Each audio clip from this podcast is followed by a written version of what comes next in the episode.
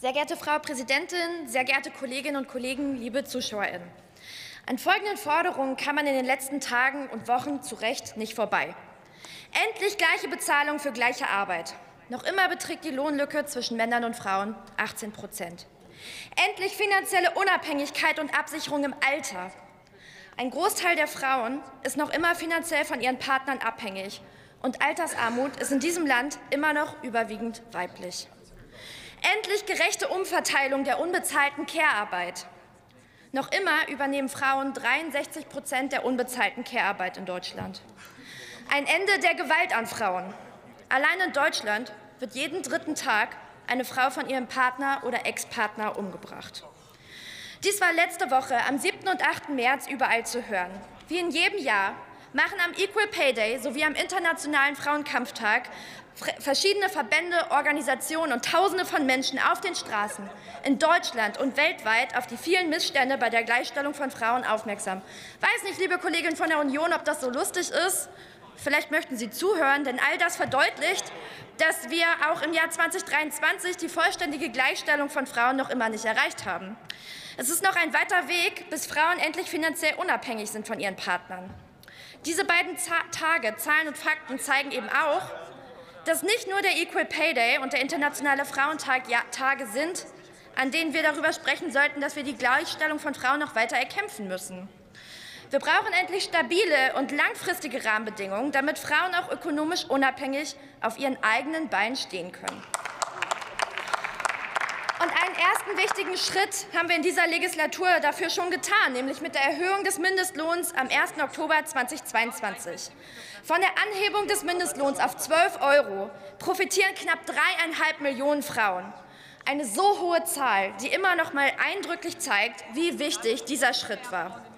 Der Mindestlohn von 12 Euro bringt uns ein ganzes Stück näher an eine Lohnuntergrenze, die eine Rente oberhalb der Grundsicherung ermöglicht und somit Altersarmut vorbeugen kann.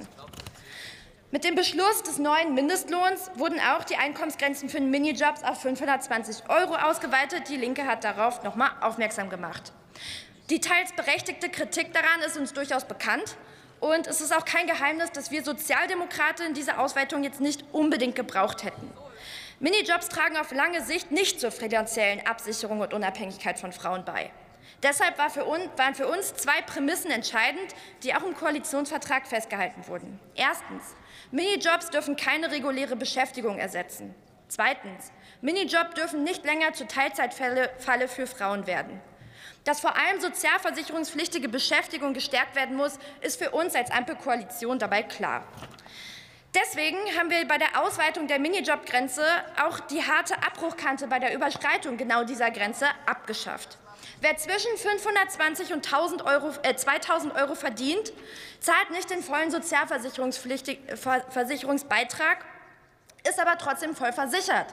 Dieser Beitrag steigt erst langsam an, sodass wir eine Brücke in voll sozialversicherungspflichtige Beschäftigung schlagen. Für Frauen ist es eben wichtig, dass sie spürbar mehr Gehalt im Geldbeutel haben, wenn sie eben auch mehr arbeiten. Dafür ist übrigens auch die Abschaffung des Ehegattensplittings mehr als überfällig.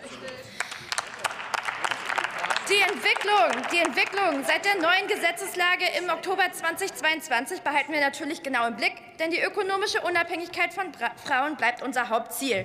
Diese ist zu stärken durch gute Arbeit, gute Tarife und eine faire Bezahlung. Das hat dafür für uns Priorität. Daran arbeiten wir mit den Sozialverbänden und Gewerkschaften.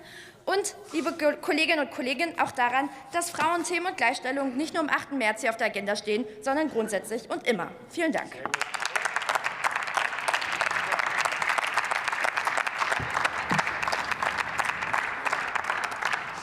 Für die CDU